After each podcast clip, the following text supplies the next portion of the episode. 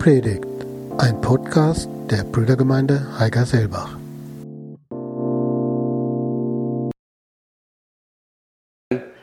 Ähm, Straßenkilometer circa 8. Heiger Nordwand sagt euch bestimmt was. Oberrosbach, wunderschön. Da ziemlich genau elf Jahre wohne ich jetzt in dieser Region. Ähm, aber ich freue mich trotzdem jedes Mal wieder, wenn ich hier in Heiger-Seelbach bin. Und ich freue mich heute Morgen hier zu sein an Himmelfahrt. Und mir wurden so ein paar Termine geschickt und ich durfte mir einen aussuchen. Und ich habe mich für Himmelfahrt entschieden. Ähm, und im Endeffekt bin ich sehr froh über diese Entscheidung, weil Himmelfahrt, das ist was Besonderes. Und ich habe gedacht, wie wäre es denn für uns, wenn wir dabei gewesen wären, wenn unser Herr in den Himmel aufgefahren wäre?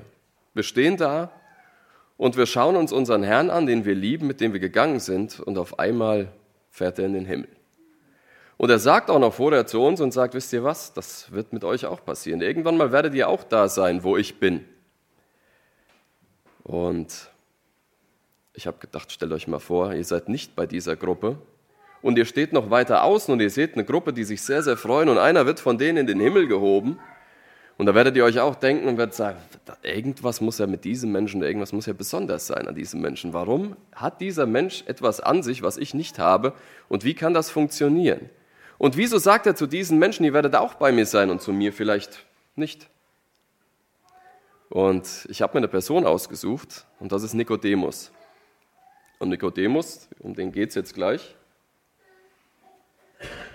Ich werde uns gleich mal Johannes 3, die Verse 1 bis 21 lesen, vorweg. Da wird diskutiert, ob diese Verse jetzt alle zu der Geschichte von Nikodemus dazugehören oder nicht. Manche sagen, der 13. und der 16. Vers werden irgendwo eingeschoben worden oder ähnliches. Aber die meisten Ausleger, die sind sich sicher, dass das zusammengehört, weil, wenn wir das sehen, ähm, dass beispielsweise ein Kapitel vorher im sechsten Vers steht das auch, ja, dass diese Einschübe, die immer wieder kommen, klar kenntlich gemacht werden. Ja. Und ähm, wir haben das an mehreren Stellen der Bibel, dass man sieht, dass Einschübe, gerade bei Johannes, irgendwo dazwischen geschoben werden. Und ich möchte uns einfach mal dieses meiner Meinung nach zusammenhängende Kapitel vorlesen, die ersten 21 Verse, weil es so ist, dass das in den Überschriften des Urtextes nicht so war, dass man irgendwo gesagt hat, so, das ist jetzt die Geschichte von Jesus und Nikodemus, sondern es war so, dass diese Kapitel oder diese Abschnitte überhaupt keine Überschriften hatten. Und so wurden unsere Überschriften, die wir in den Bibeln haben, natürlich selbstverständlich nachher dazugefügt. Okay, ich lese es uns mal vor.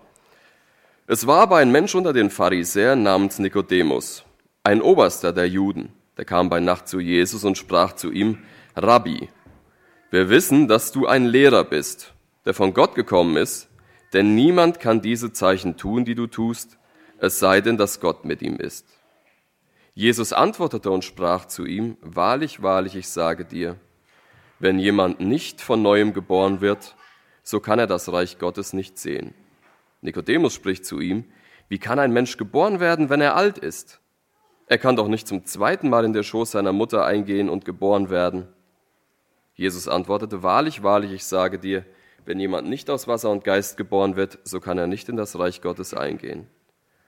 Was aus dem Fleisch geboren ist, das ist Fleisch, und was aus dem Geist geboren ist, das ist Geist. Wundere dich nicht, dass ich dir gesagt habe, ihr müsst von neuem geboren werden. Der Wind weht, wo er will, und du hörst sein Sausen, aber du weißt nicht, woher er kommt und wohin er geht. So ist jeder, der aus dem Geist geboren ist. Nikodemus antwortete und sprach zu ihm, wie kann das geschehen? Jesus erwiderte und sprach zu ihm, du bist der Lehrer Israels und verstehst das nicht? Wahrlich, wahrlich, ich sage dir, wir reden, was wir wissen und wir bezeugen, was wir gesehen haben, und doch nehmt ihr unser Zeugnis nicht an. Glaubt ihr nicht, wenn ich euch von irdischen Dingen sage, wie werdet ihr glauben, wenn ich euch von den himmlischen Dingen sagen werde? Und niemand ist hinaufgestiegen in den Himmel außer dem, der aus den Himmeln herabgestiegen ist, dem Sohn des Menschen, der im Himmel ist. Und wie Mose in der Wüste die Schlange erhöhte, so muss der Sohn des Menschen erhöht werden, damit jeder, der an ihn glaubt, nicht verloren geht, sondern ewiges Leben hat. Denn so sehr hat Gott die Welt geliebt, dass er seinen eingeborenen Sohn gab, damit jeder, der an ihn glaubt, nicht verloren geht, sondern ewiges Leben hat. Denn Gott hat seinen Sohn nicht in die Welt gesandt, damit er die Welt richte, sondern damit die Welt durch ihn gerettet werde. Wer an ihn glaubt, der wird nicht gerichtet. Wer aber nicht glaubt, der ist schon gerichtet, weil er nicht an den Namen des eingeborenen Sohnes Gottes geglaubt hat. Darin aber besteht das Gericht, dass das Licht in die Welt gekommen ist, und die Menschen liebten die Finsternis mehr als das Licht, denn ihre Werke waren böse.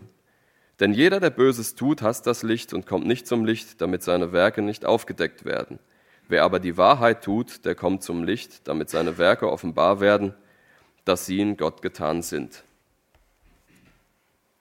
Jesus und Nikodemus, es geht los im Kapitel 3 und hier kommt es erstmal zu so einer Art Gegenüberstellung. Was ist das denn für ein Mensch, der jetzt zu Jesus kommt? Nikodemus war einer von den Pharisäern und hier geht es erstmal los, es war aber ein Mensch.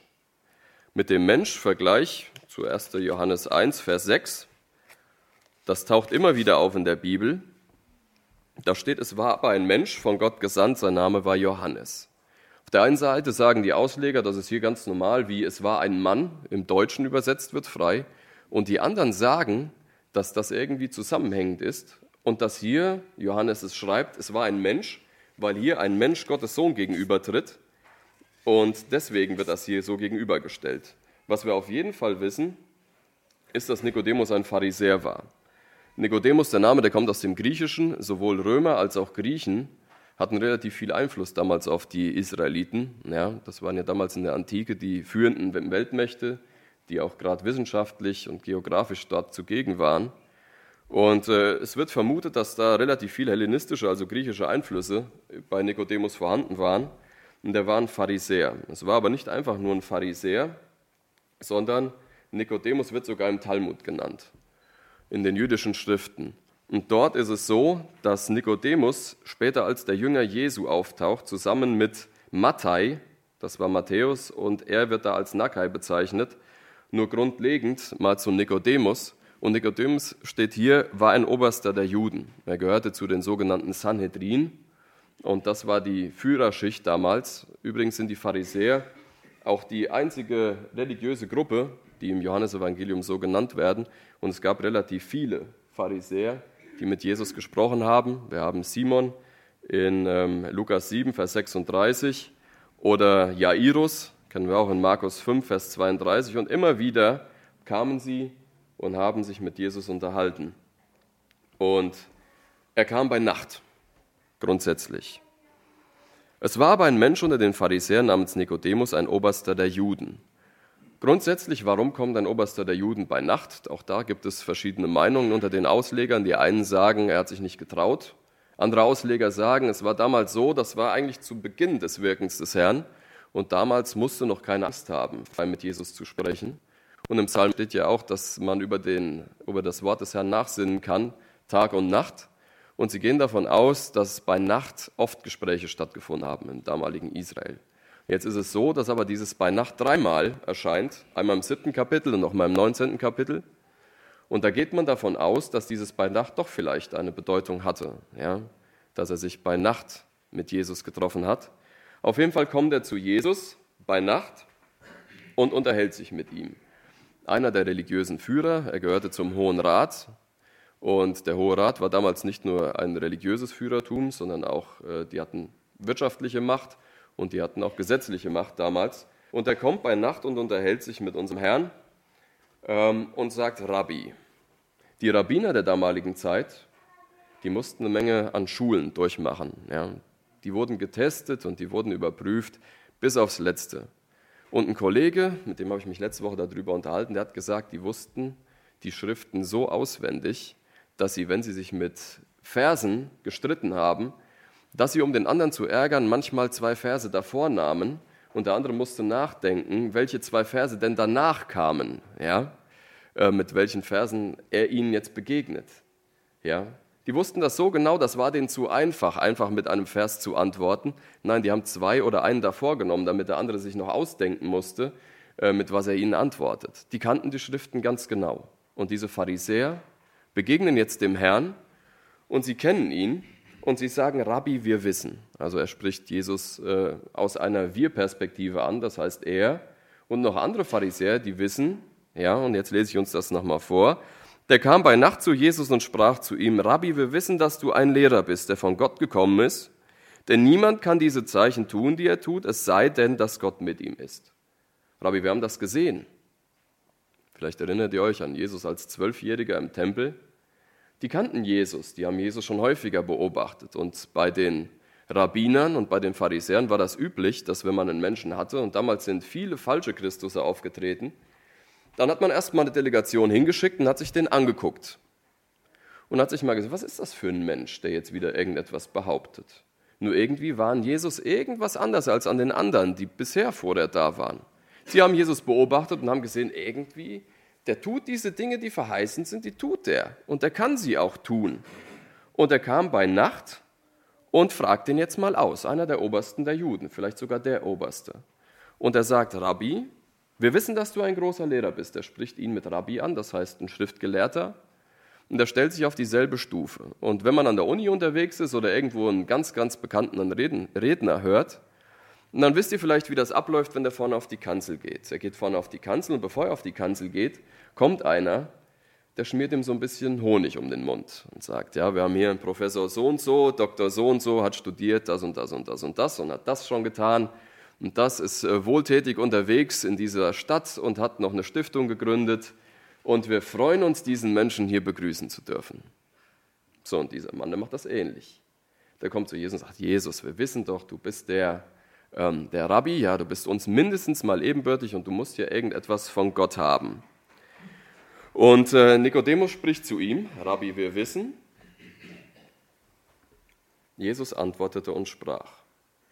Und im Prinzip kommen diese Menschen vorne hin und sagen dann, ja, ich danke euch und äh, ja, das war auch eine Menge Arbeit, was ich getan habe. Ich habe da jahrelang studiert, aber ich bin froh, dass ich jetzt meine Früchte ernten kann und hier bei euch zu sein. Jesus macht das anders. Ja? Wie begegnet Jesus zu ihm? Äh, Jesus antwortete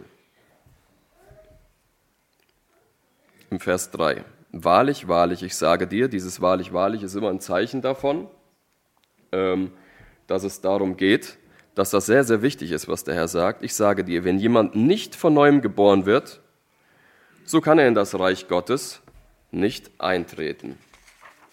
Und dieses wahrlich, wahrlich, ja, deutet was an, es kommt was Wichtiges und dann kommt dieses nicht. Und das kommt zweimal. Wenn jemand nicht von neuem geboren wird, so kann er in das Reich Gottes oder kann er das Reich Gottes nicht sehen. Geht er jetzt überhaupt drauf ein? Nein, der geht nicht drauf ein. Der geht sofort auf Nikodemus ein. Der weiß ganz genau, was Nikodemus will, warum er dort ankommt.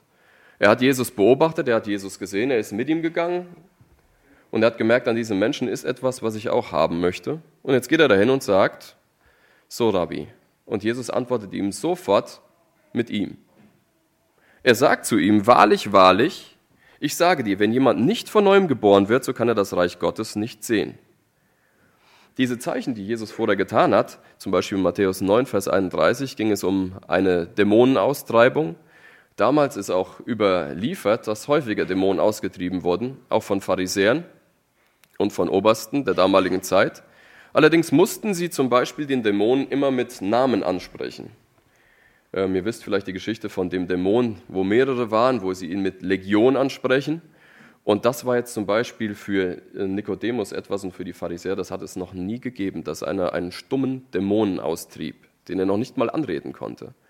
Und er kommt jetzt zu ihm und sagt, was er tun soll. Jesus gab ihm die Antwort, wenn jemand nicht. Und Das war eins zu viel. Wie kann ein Mensch geboren werden, wenn er alt ist? Jetzt kommt ein Professor und Jesus sagt zu diesem Professor, pass mal auf, ist gar kein Problem, du musst im Prinzip nur von neuem geboren werden. So, dieser war nicht doof, der Mann, ja. Der sagt, wie soll ich das denn machen? Wie kann ein Mensch in Vers 4 geboren werden, wenn er alt ist? Er kann doch nicht zum zweiten Mal in den Schoß seiner Mutter eingehen und geboren werden. Ähm, ich habe das meinen Schülern vorgelesen, die haben gesagt, war der dumm? Der weiß doch, dass kein Mensch mehr durch den Geburtskanal irgendwo eingehen kann wieder und dann nochmal von der Mutter geboren werden. Das funktioniert nicht. Diese Frage, die er stellt, ja, die war einfach verspitzt oder zugespitzt. Und die Pharisäer haben das immer wieder getan. Die haben zum Beispiel gefragt in Matthäus 22, Vers 23, kommen die zu Jesus und sagen, Jesus, pass mal auf, du erzählst dir was von Wiedergeburt, von Auferstehung. Wie soll das denn gehen, wenn ein Bruder sieben Frauen hat? Vielleicht kennt ihr das. Wie soll das funktionieren? Ja? Und dann nachher im Himmelreich steht er auf und irgendwie äh, der Bruder, der hat eine Frau und stirbt. Und dann nach dem jüdischen Gesetz war es so, dass der Bruder sich dann um die Frau geht. Der stimmt wieder und dann muss der nächste Bruder sich drum kümmern. Ja? Aber alle sieben Brüder, ja, wer soll die dann dann haben? Und solch zugespitzte Fragen haben die dem Herrn immer wieder gestellt. So ein bisschen geärgert, so ein bisschen gestichelt. Ja, guck mal hier, ich habe das und das gesehen. Na, ich habe was viel Besseres gesehen, ist klar. Ja? Und so kommt Nikodemus hier an und fragt ihn. Und dann habe ich mich mit Wiedergeburt beschäftigt. Was bedeutet das denn Wiedergeboren? Was bedeutet, was kann mich dazu befähigen, wie der Herr oder mit dem Herrn in den Himmel aufgenommen zu werden? Und bin auf einen Menschen gestoßen, der heißt Arthur Ernest Wilder Smith. Toller Name, ich habe gedacht, Ernst ist mir auch hier aus der Gemeinde bekannt. Arthur kenne ich auch recht gut. Smith, so das englische Schmidt, ähm, passt. Und dieser Mensch der hat relativ viel aus dem Biologischen her begründet. Und das ist euch wahrscheinlich allen Begriff. Und ich finde, er hat das sehr, sehr schön aufgeschlüsselt, was es bedeutet, wiedergeboren zu werden. Was bedeutet das, was ich brauche, damit ich mit dem Herrn später in Ewigkeit lebe? Auf der linken Seite seht ihr dieses runde Gebild, das ist die Eizelle, und auf der rechten Seite ein Spermium, das gerade dort eindringt. Dann kommt es zu einer Verschmelzung der beiden. Ja, eine Zygote entsteht. Es kommt zu einem Zellauf, eine Zellteilung und ein Embryon steht und so weiter. Danach kommt das Kind irgendwann mal in den Mutterleib. Hier ist natürlich ein bisschen verschönt dargestellt, das liegt äh, etwas gequetschter dort. Und irgendwann mal nach neun Monaten kommt es auf die Welt. Jetzt ist die Frage, wenn ein Kind unterwegs ist, was nimmt es wahr von dem, was es schon auf der Welt gibt? Und Studien besagen, dass zum Beispiel, wenn die Mutter im vierten Stock wohnt oder so, dass das Kind häufig schnuckelt schon. Ja, einen Daumen im Mund und dran nuckelt. Warum? Es wird häufig durchgeschüttelt. Und um sich selbst zu beruhigen, nimmt das schon mal den Daumen in den Mund und nuckelt dran. Ja? Der Papa ist für das Kind auch relativ stark bekannt, wenn der Vater häufig dort ist, wo das Kind auch im Mutterleib ist. Der Vater, ja, der hat eine Stimme und wenn das Kind auf die Welt kommt, kommt das Baby erstmal, die Mutter, die liegt nebenan das Baby kommt irgendwann mal zum Papa auf den Arm und siehe da, da ist es auch ruhig, weil die Stimme vom Papa kennt es. Irgendwo hat es doch etwas wahrgenommen. Und das Baby nimmt sehr wohl etwas wahr, schon im Mutterleib. Und ich habe mir Gedanken gemacht, habe gedacht, wie war das denn zum Beispiel oder wie wäre das gewesen, wenn meine Jungs, Lugi und der Michel, die da hinten rumspringen, die lagen ja zusammen so im Bauch. Und die hätten sich unterhalten, vielleicht so im achten Monat, und hat gesagt, hier, äh, Michel, pass mal auf, wir sind jetzt schon eine Zeit lang hier drin und hier ist eigentlich ganz cool, ist warm. Hier ist schön, wir hören den Papa und wir hören auch die Mama. Und äh, die Mama kümmert sich ja um uns, wir haben genug zu essen und so alles gut. Und dann sagt der Michel, ja, Luki, pass mal auf. Ich habe gehört, gibt es noch was ganz, gibt's noch was anderes irgendwie. Wir, wir werden nicht immer hier bleiben. Na, Quatsch, habe ich noch nie gehört. Guck mal, wie lange wir schon hier sind.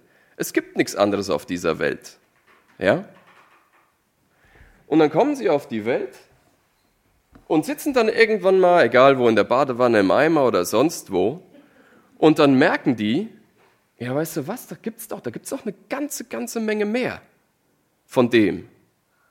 Die Sinnesorgane, natürlich gibt's die schon im Mutterleib, aber gerade der Sehsinn, ja, der ist im Mutterleib noch nicht ausgeprägt. Das geht noch überhaupt gar nicht. Die sehen noch nichts. Klar, nehmen die hell und dunkel, nehmen die auch schon wahr. Der Geruchssinn. Wie riecht das denn? Ja, wenn die Mama mir Milch gibt oder der Papa später Brei oder ein Schnitzel. Ähm, wie, wie riecht das denn? Oder der Tastsinn, ja, der kann nuckeln, aber er weiß noch nicht, wie der Papa sich anfühlt, ja. Die Frisur vom Papa oder ähnliches. Der Geschmackssinn, das sind lauter Dinge, die hatte das noch nie irgendwo vor Augen. Und ähm, wenn wir nochmal von Anfang an beginnen, jetzt sagt der Herr, ihr müsst von neuem geboren werden. Und irgendwie in einem Geborenwerden geht immer eine Zeugung voraus. Das ist bei jedem Menschen so, bei uns allen. Und Der Herr Wilder Smith vergleicht das damit, dass unsere menschliche Materie, die wir haben, sich mit Göttlichem verbindet, mit dem Geist Gottes und mit dem, was er in uns hineingesetzt hat. Weil wir bleiben nicht einfach nur Fleisch und Blut, sondern wir werden dann zu Geist mit dem Herrn zusammen. Und was passiert, wenn ein Spermium eindringt? Manchmal sind es ja auch zwei oder auch zwei Eizellen und zwei Spermien.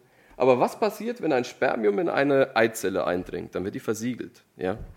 Der, der als zweites kommt, der hat Pech gehabt. Der schafft das nicht mehr, da einzudringen. Da ist ein Schutzschild drumrum. Und wenn der Herr in unser Leben eindringt, dann haben wir einen Schutz. Dann werden wir versiegelt in ihm. Und es geht weiter und wir kommen irgendwann mal auf die Welt. Und wisst ihr was, wo ich noch nicht zum Herrn gehörte? Da konnte ich mir noch nicht vorstellen, wie es ist, beim Herrn zu sein. Und ich weiß nicht, wie es euch gegangen ist oder vielleicht noch geht. Vielleicht bist du im Moment noch irgendwo unterwegs, kennst vielleicht manche Leute, die den Herrn kennen, hast vielleicht da schon mal was von gehört, bist vielleicht im Mutterleib und kriegst das mit, was das bedeutet. Vielleicht hast du auch irgendwas gehört einmal, ja, das könnte der Herr sein. Aber weißt du was? Nikodemus, der war unterwegs. Und was passiert, wenn jemand geboren wird? Dann stirbt er auch wieder. Ich habe mal einen Zeitstrahl hier von 1712 rausgesucht, relativ viele bekannte Leute, Rousseau und so weiter. Aber die Zeitstrahlen von diesen Menschen, die enden auch irgendwann mal. Und das Besondere und das, was Nikodemus wollte, der wollte genau wie der Herr sagte, dass sein Zeitstrahl nie endet. Und das ist das Besondere, wenn wir im Herrn geboren werden. Wir werden in ihm neu geboren. Unsere Materie, unsere menschliche Materie verbindet sich mit etwas Ewigem. Und dann wird unser Zeitstrahl nie enden. Der wird auf ewig vorhanden sein, bei ihm, beim Herrn. Und das ist das Besondere der Geburt und auch der Besondere der Geburt, das Nikodemus wollte. Das Gespräch geht weiter. Nikodemus macht sich Gedanken über die Auferstehung, äh, über die Himmelfahrt, ja, und über das, was er eigentlich braucht. Und jetzt sagt Jesus danach, nachdem Nikodemus ihn fragt,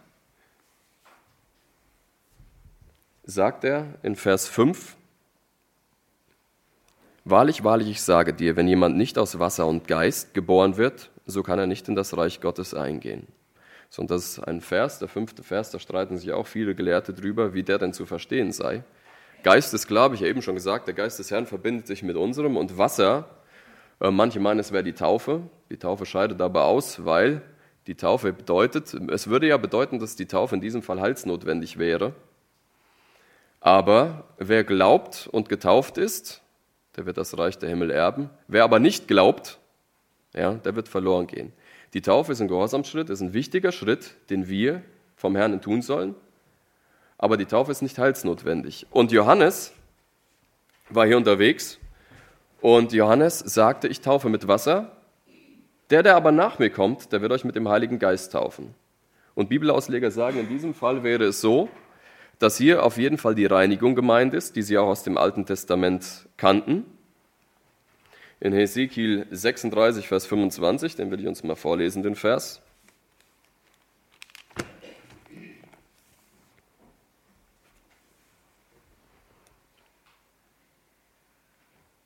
Ezekiel 36, Vers 25. Und ich will reines Wasser über euch sprengen, und ihr werdet rein sein, und alle eure Unreinheit und von allen euren Götzen will ich euch reinigen. Das Wasser war in der Bibel, ihr wisst, was die Stiftshütte angeht, was den Tempel angeht, hatte eine sehr, sehr symbolisch reinigende Bedeutung.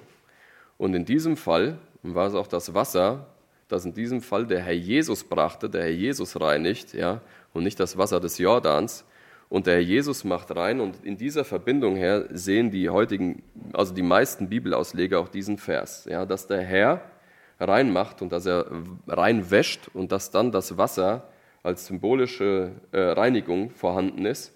Und der Geist, den kannten sie auch, und zwar aus Jesaja 32, Vers 15, lese ich uns auch mal vor. Denn der Palast wird ausgeben und die lahme Stadt verlassen, und der Wachturm, die sollen zu Höhen werden für immer. Es geht darum, dass äh, das Land beschrieben wird. Und es wird eine Einöde sein, so lange, bis der Geist aus der Höhe über uns ausgegossen wird. Und dann wird die Wüste zum Fruchtgarten und der Fruchtgarten wird wie Wald geachtet werden. Das kannte Nikodemus. Nikodemus kannte diese Verheißungen, die dort gegeben wurden. Er wusste, dass jemand kommen muss, ja, der den Geist gibt. Und die Reinigung mit Wasser, die Johannes auch noch tat, die musste irgendwann mal durch etwas anderes ersetzt werden, durch unseren Herrn und durch sein Wort, was wir jetzt im Moment auch haben. Ähm, und dann kam es dazu, ja, der Empfang des Heiligen Geistes, dass der ein Hauptmerkmal der Gemeinde wurde. Ich will uns auch noch hier äh, aus dem ersten Korintherbrief etwas vorlesen, aus dem sechsten Kapitel. Und äh, das war auch für Nikodemus extrem wichtig, das zu wissen. Und solche sind etliche von euch gewesen, ab Vers 11, aber ihr seid abgewaschen, ihr seid geheiligt, ihr seid gerechtfertigt worden, in dem Namen des Herrn Jesus und in dem Geist unseres Gottes. Und ich habe mir gedacht, dieser dritte Vers, ähm, dieser fünfte Vers, den ich gerade vorgelesen habe, was bedeutet der denn für uns? Ich habe es eben gesagt, der Heilige Geist wird über uns ausgegossen. Jesus tauft mit dem Heiligen, Jesus tauft mit dem Heiligen Geist, Prophezeiung von Johannes. Und der Heilige Geist ein Hauptmerkmal der Gemeinde des Herrn. Und für uns persönlich bedeutet das, wenn jemand nicht aus Wasser und Geist wiedergeboren ist, dann wird er das, was Nikodemus wollte, nicht erreichen können. Dann wird er nicht in den Himmel eingehen können. Gott reinigt uns, Hesekiel 36, Vers 25. Und dadurch können wir hinzutreten mit wahrhaftigem Herzen völliger Gewissheit des Glaubens. Und diese Gewissheit, das war das, was Nikodemus wollte. Und das ist übrigens auch das, warum ich heute hier bin. Weil ich diese Gewissheit habe und weil ich weiß, der Herr ist im Himmel, der ist aufgefahren, das feiern wir heute und daran denken wir heute. Aber ich werde auch irgendwann einmal mit meinem Herrn im Himmel sein. Ich werde bei ihm sein und ich werde mit ihm feiern und ich werde mich freuen an dem, was der Herr mir gegeben hat. Und warum werde ich das? Weil der Herr aus meiner sterblichen Materie etwas Lebendiges gemacht hat, durch seinen Heiligen Geist. Ähm, wir haben hier keine menschliche Anstrengung bringt, bringt die Wiedergeburt zustande. Nikodemus war ein Gelehrter. Nikodemus wusste alles. Nikodemus kannte die Schriften auswendig, aber irgendwie hat ihm doch irgendetwas gefehlt. Reinigung vom alten Leben, auf jeden Fall. Und wenn ich anfange, mein Auto zu waschen, dann fange ich erst an in der Ecke oder keine Ahnung am Dach oder wie auch immer und dann reinige ich das Stück für Stück.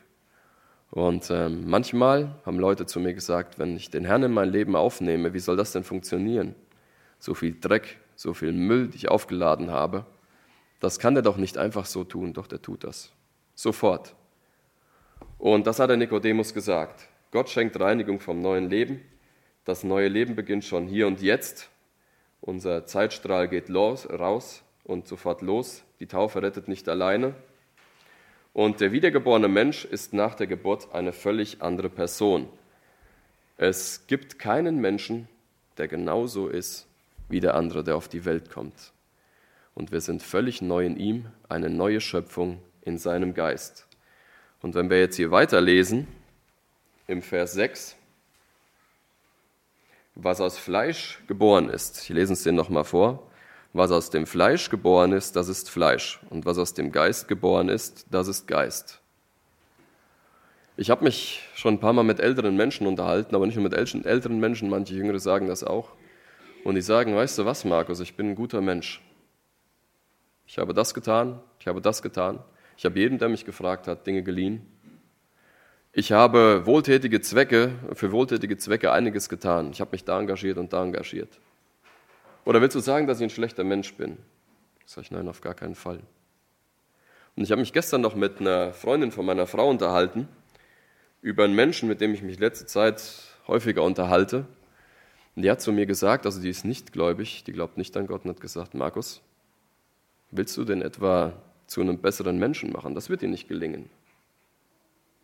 Und ich glaube, genau darum geht es hier. Ich weiß nicht, was für ein Mensch Nikodemus war. Aber ich glaube, nur ein besserer Mensch zu werden, das reicht nicht. Wir aus eigener Anstrengung, wir aus unserem Fleisch heraus, die wir aus dem Fleisch geboren sind, Wir werden das nie von uns aus auf die Reihe bekommen. Fleisch und Blut können das Reich Gottes nicht erben. Das sagt der Nikodemus hier. Steht in 1. Korinther 15, Vers 50.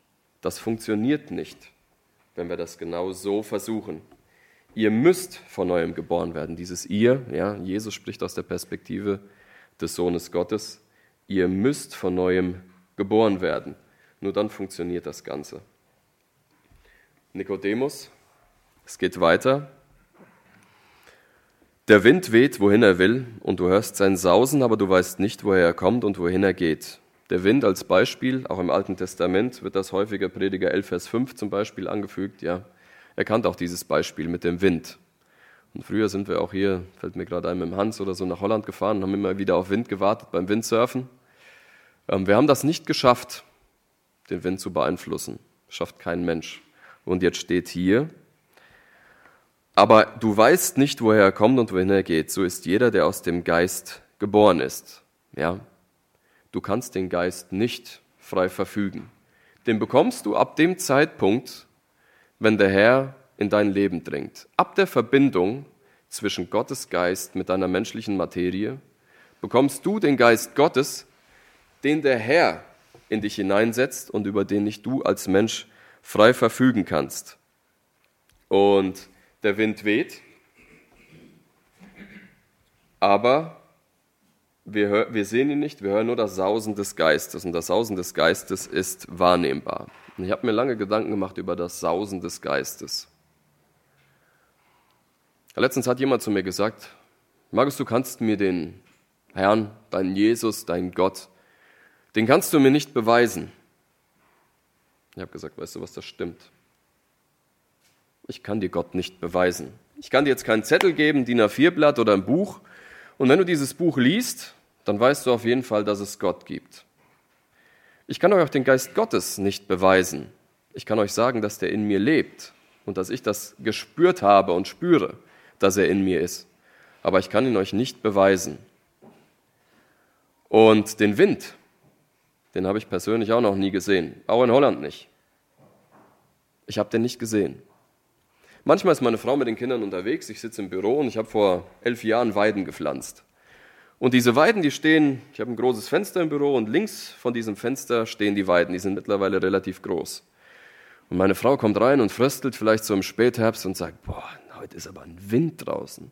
Dann sage ich zu meiner Frau, ja, ja, habe ich eben auch schon gesehen. Im Prinzip Blödsinn. Ich habe den Wind nicht gesehen. Ich habe aber gesehen, dass der Wind die Weiden bewegt hat neben meinem Zimmer. Oder ich habe ihn sogar gehört oben. Ich bin im Dach oben mit meinem Räumchen. Aber ich sage, ich habe ihn gesehen. Und wisst ihr was? Ich glaube, man kann den Geist des Herrn sehen. Und ich glaube, Nikodemus hat ihn auch gesehen.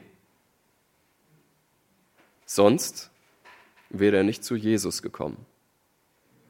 Und ich habe mich gefragt, wie oft sitze ich in meinem Zimmer und schaue nach draußen und sehe den Wind und vielleicht denke ich auch über den Wind nach und ich weiß auch, dass es ihn gibt, aber ich spüre ihn nicht. Da ist noch was dazwischen. Und ich glaube, so ist es auch mit uns Menschen.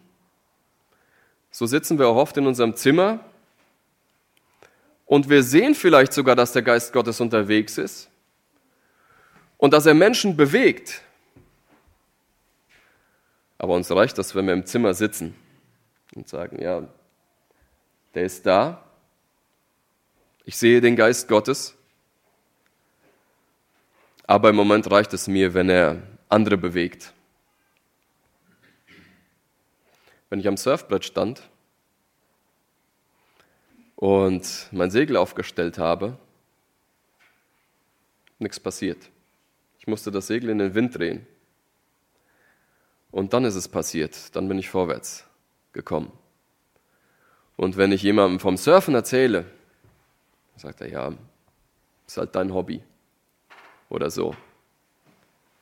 Aber den Wind, wenn man den selbst mal spürt, dann merkt man, wie es ist, wenn der einen antreibt. Und ich glaube, wenn Menschen in uns den Geist des Herrn sehen, dann sehen die auch den Herrn. Und ich glaube, genau das ist, was Nikodemus auf den Herrn aufmerksam gemacht hat. Dass da irgendwas anders war. dass irgendetwas war, was Menschen bewegt hat. Menschen, die vom Herrn bewegt wurden, die waren anders als andere. Menschen, die vom Herrn bewegt werden, die gehen anders durchs Leben. Warum bleibe ich aber oft in meinem Büro sitzen? Ich will euch nicht irgendwie von oben herab irgendwas erzählen, ja, dass ich immer im Wind des Herrn unterwegs bin und nie in Heigerseelbach. Ihr dümpelt so vor euch hin. Blödsinn, ja. Ich will euch nur davon erzählen, dass ich auch oft in meinem Zimmer sitzen bleibe. Weil wisst ihr was? Meine Frau kam von draußen und er war ein bisschen kalt, weil der Wind kalt ist. Und vielleicht ist es auch manchmal, wenn man draußen unterwegs ist, ein bisschen anstrengender für uns. Offensichtlich, ja. Vielleicht ziehe ich mir dann noch eine Jacke an oder sonst was. Und die Menschen sagen, ja, wenn ihr mit dem Herrn unterwegs seid, ihr habt doch das zu tun und das zu tun und das zu tun und das ist so schwierig und irgendwie, ach, ich möchte mein Leben einfach in Ruhe leben. Das ist mir alles zu anstrengend. Ich bin auch nicht so ein Mensch wie du, der immer an die Gemeinde, ich glaube auch irgendwo an Gott. Aber du wirst nie erleben, wie es ist, wenn der Herr einen bewegt, wenn du nicht mal rausgehst. Wenn du dich neben die Menschen stellst und das ausprobierst. Und Nikodemus, der wollte das. Nikodemus wollte auch in den Himmel fahren. Hast du es getan? Weißt du, wie es ist, wenn du mit Jesus unterwegs bist? Weißt du, wie es ist, wenn der Geist Gottes sich mit deiner Materie verbindet und du mit dem Herrn gehst? Ich will nie wieder rein. Ich will in dem Wind des Herrn leben. Ich will mit allen Sinnen, wie das Kind, wenn es auf die Welt kommt, sehen, wie es ist, wenn der Herr unterwegs ist. Ich konnte mir das nie vorstellen, wie es ist.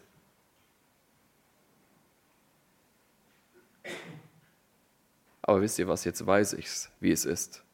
Und deswegen stehe ich hier. Das Sausen des Geistes ist wahrnehmbar. Nikodemus fragt, wie kann das geschehen?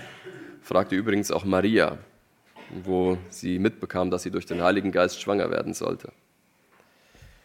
Wie kann das geschehen? Dann sagt Jesus in Vers 10, du bist der Lehrer Israels und verstehst das nicht? Ich glaube, dass Jesus nicht Nikodemus bloßstellen wollte oder so. Und jetzt schwenkt das Gespräch so ein bisschen um von Nikodemus auf den Herrn. Er hat gesagt, bei all dem, was du willst, ich habe dir jetzt gezeigt, was Sache ist, du musst wiedergeboren werden, aber worauf kommt es jetzt an? Und jetzt kommen die Verse 11 bis 13. Wahrlich, wahrlich, ich sage dir, und dann kommt das Schlüsselthema des Kapitels, Vers 13, und niemand ist hinaufgestiegen in den Himmel, außer dem, der aus dem Himmel herabgestiegen ist, dem Sohn des Menschen, der im Himmel ist. Nikodemus, weißt du, wie du in den Himmel kommst? Und wie Mose in der Wüste die Schlange erhöhte, so muss der Sohn des Menschen erhöht werden, damit jeder, der an ihn glaubt, nicht verloren geht, sondern ewiges Leben hat. Denn so sehr hat Gott die Welt geliebt, dass er seinen eingeborenen Sohn gab, damit jeder, der an ihn glaubt, nicht verloren geht, sondern das ewige Leben hat.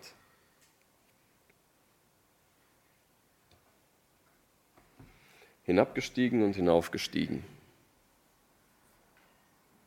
Es muss jemand sein, der schon mal da war. Der kann dich mitnehmen. Der weiß, wo es lang geht. Der weiß am besten, wie das funktioniert und der weiß es auch ganz alleine. Weil keiner war bisher im Himmel außer unser Herr Jesus. Und das sagt er ihm. Weißt du was? Wenn du dahin willst, dann wirst du das nur durch mich können. Und dann bringt er wieder ein Beispiel von dem, was damals los war im Alten Testament. Er kannte die Verse ganz genau. Und wie Mose in der Wüste die Schlange erhöhte, sagte, pass mal auf, es wird nicht mehr lange dauern. Und da werde ich für dich sterben.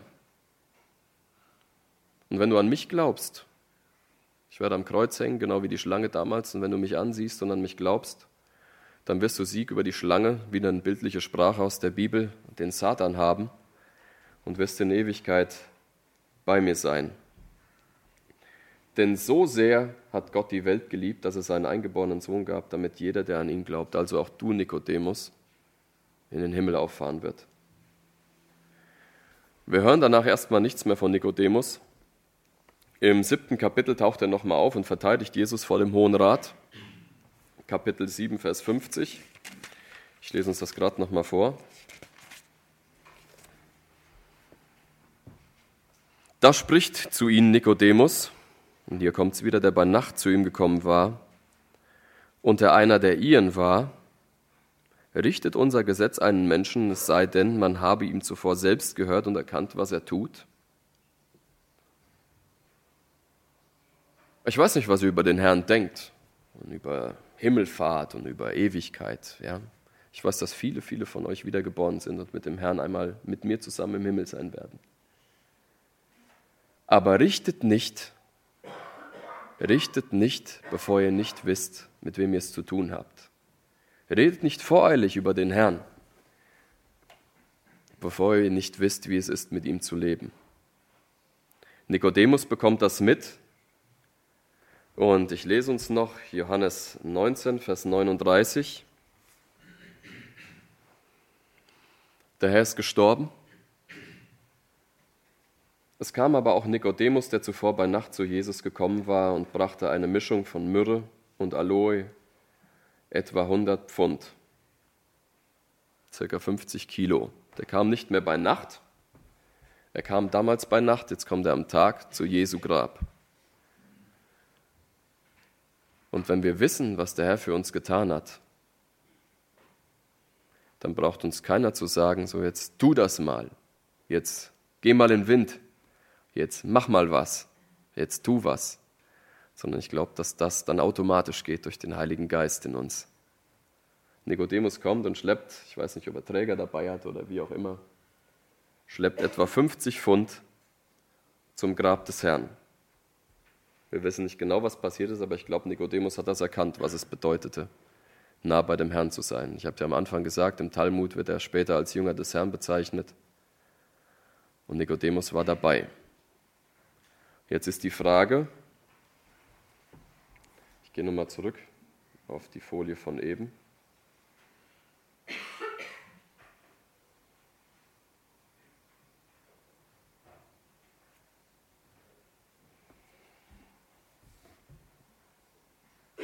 wir sind unterwegs mit dem Herrn. Reicht es uns, auch als Christ, so ein bisschen am Rande zu stehen, vielleicht wie durch eine Decke, wie durch meine Scheibe zu sehen, wie der Herr Menschen um uns herum bewegt, wie der Herr Wunder tut, wie der Herr Leute befähigt? Oder wollen wir in Fülle mit dem Herrn leben und schmecken, wie es ist, mit dem Herrn unterwegs zu sein. Sehen, wie es ist, wenn der Herr Menschen und wenn der Herr mich bewegt. Hören, was sein Wort uns zu sagen hat. Den Wohlgeruch riechen, wie es in der Bibel steht, den wir als ein Volk in der Welt verbreiten können. Und schmecken, wie freundlich der Herr ist.